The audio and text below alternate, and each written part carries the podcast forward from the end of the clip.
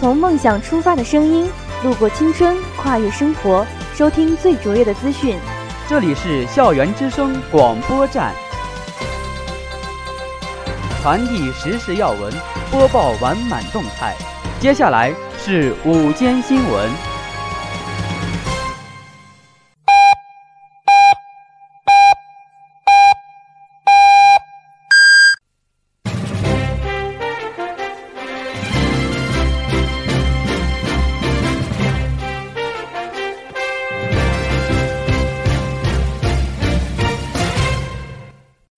亲爱的老师、同学们，大家好，我是实习播音员任杰，我是实习播音员郝应。今天是二零一五年十月十二号，农历八月三十，星期一。以下是新闻摘要：我院新媒体微博、微信双双登顶全国排行榜第一名。我院获准为二零一五康宝莱全国大学生迷你马拉松公益挑战承办单位。京九高铁走向基本稳定。设计时速达三百五十公里。北京百所中小学拟成首批体育示范校。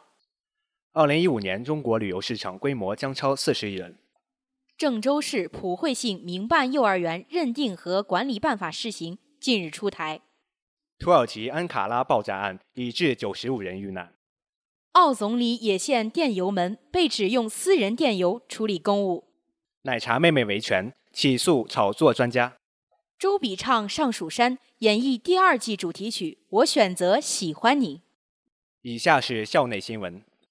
随着商河杭高铁、京霸铁路环评陆续进入公示，整个京九高铁走向也基本确定。京九高铁是从北京引出，经北京新机场、霸州、衡水、聊城，再接商丘、合肥、杭州高铁北段，由聊城继续向南。经菏泽到达阜阳，接南昌、吉安、赣州，再往南到达河源、惠州、深圳，再往南最终连接香港。根据上述环评公示，整个京九高铁将采用时速三百五十公里的设计。京九高铁又叫京九客运专线，是国家中长期铁路网规划当中的研究项目之一。实际上采用各分地建设，最后连成一线的方式建设。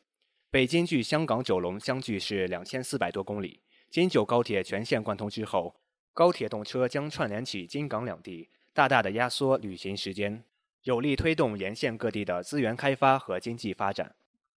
由中国青年报社、中国高校传媒联盟主办，康宝莱保健有限公司公益赞助的二零一五康宝莱全国大学生迷你马拉松公益挑战承办单位名单日前正式公布。我院校园之声广播站作为中国高校传媒联盟会员单位，成功中标。二零一五康宝莱全国大学生迷你马拉松公益挑战，以关爱贫困失聪儿童、增强青年大学生体质为目的。活动与康宝莱“天使听见爱”公益项目结合，鼓励大学生走出寝室，走下网络，走上操场。大学生参加五公里迷你马拉松挑战。在微信、微博等公共平台艾特三名本校好友进行迷马挑战，没有一个挑战者完成，康宝莱则向贫困失聪儿童捐助一百元公益基金，以便为听障儿童募集善款、捐献耳蜗。呼吁大学生乃至全社会关注听障儿童。为了保障活动顺利进行，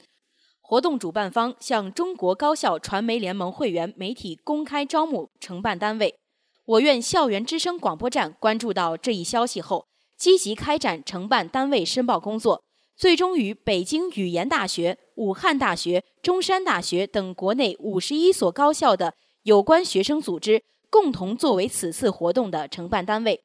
我院也是进入此次承办单位的两所独立院校之一。十月九号下午，团委专门组织召开工作推进会，就承办的各项事宜进行详细的安排和部署。计划于十月中旬正式在校内启动，成功中标。二零一五康宝莱全国大学生迷你马拉松公益挑战赛承办单位，是我院近年来注重学生活动、注重以生为本办学理念的具体体现，也是我院完满教育工作走向全国的重要基础。十月八日下午，焦作市人民政府与河南理工大学在市政府六楼会议室举行第一次市校对接会。切实落实谢玉安市长立校调研讲话精神，深入推进市校融合发展，互促共赢。市委副书记、市长谢玉安，市委常委、常务副市长江继鼎，副市长李海松，市政府副秘书长张娟、张明库，校党委书记周有峰，校长杨晓林，副校长狄传森。校长助理孟建中以及市发改委、财政局、教育局和学校征地办等负责同志参加会议。会上，周永峰对市委、市政府长期以来给予学校的办学大力支持表示衷心感谢。学校将以落实谢玉安市长立校调研讲话精神为契机，深入贯彻全省高等教育工作的会议精神，积极谋划、主动作为，进一步提升服务地方经济社会发展的贡献度和契合度。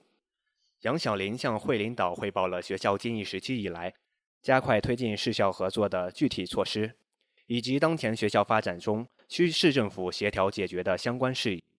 谢玉安在讲话中指出，河南理工大是河南的大学，更是焦作的大学，是焦作的金字招牌、宝贵资源、人才高地和创新载体。支持河南理工大学发展，是市委、市政府义不容辞的责任。一是要建立市校合作的常态化对接机制，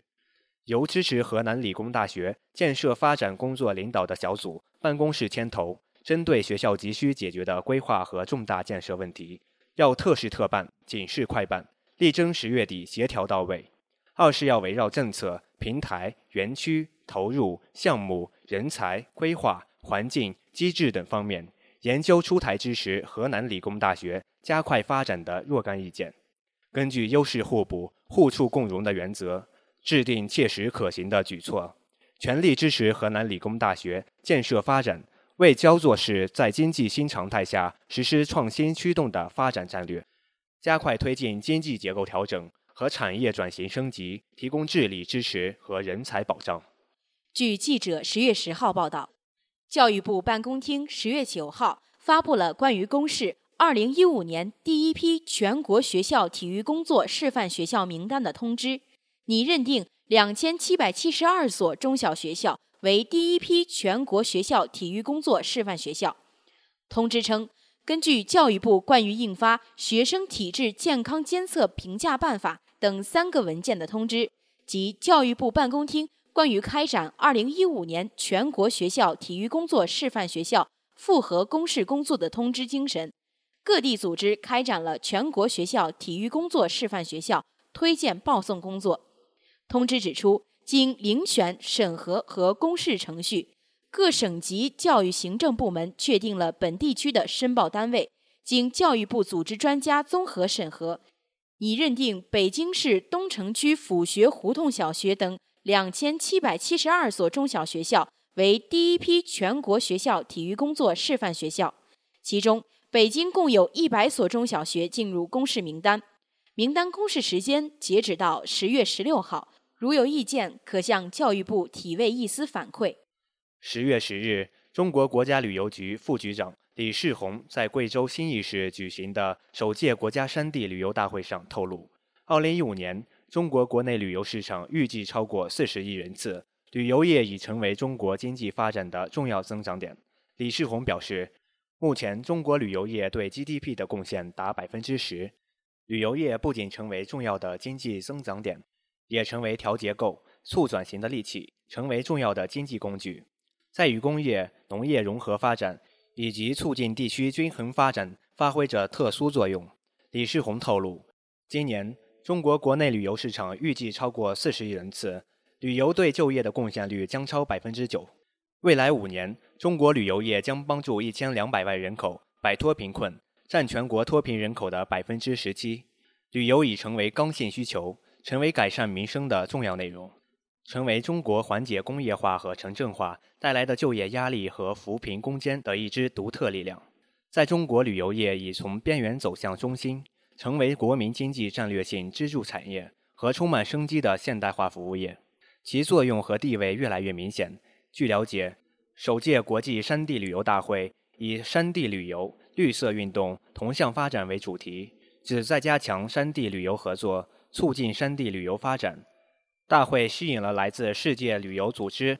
亚太旅游协会等国际旅游组织、美国、英国、法国、瑞士、西班牙、德国、日本等三十九个国家和地区，一百四十七位国家知名专家齐聚贵州，围绕推进山地生态旅游的可持续发展进行建设化讨论。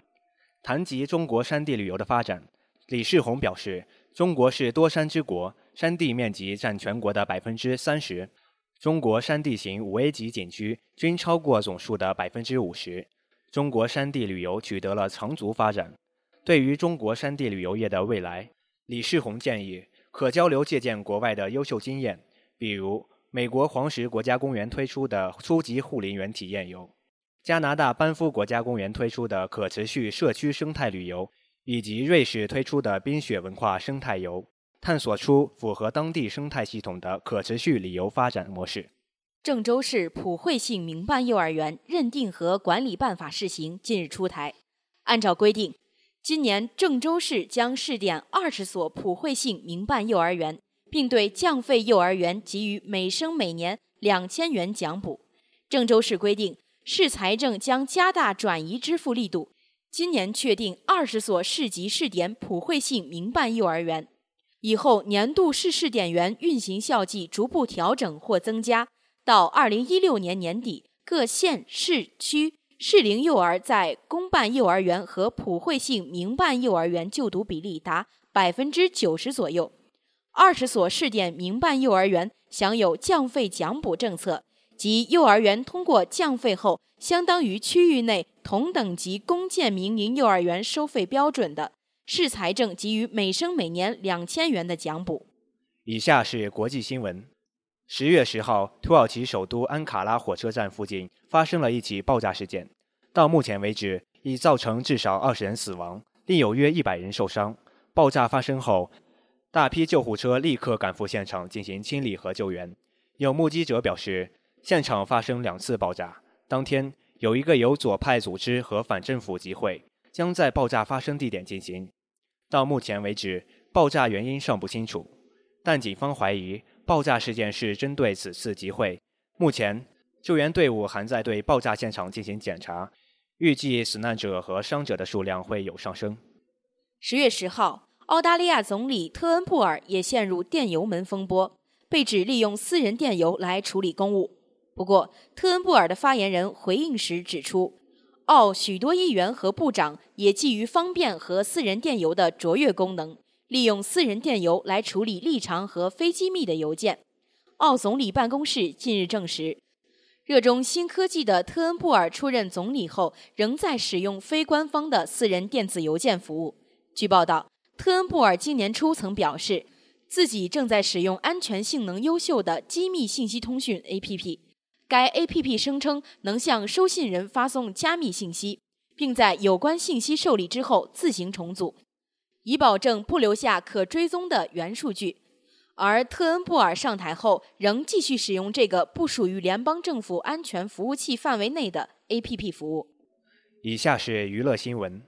据记者十月十号报道，奶茶妹妹张泽天以发布者捏造、散布虚假言论、侵犯其名誉权为由。将北京搜狐互联网信息服务有限公司华先生以及知名博主程先生告上法庭。刚刚在大堡礁完婚的奶茶妹妹和刘强东现在应该还在度蜜月，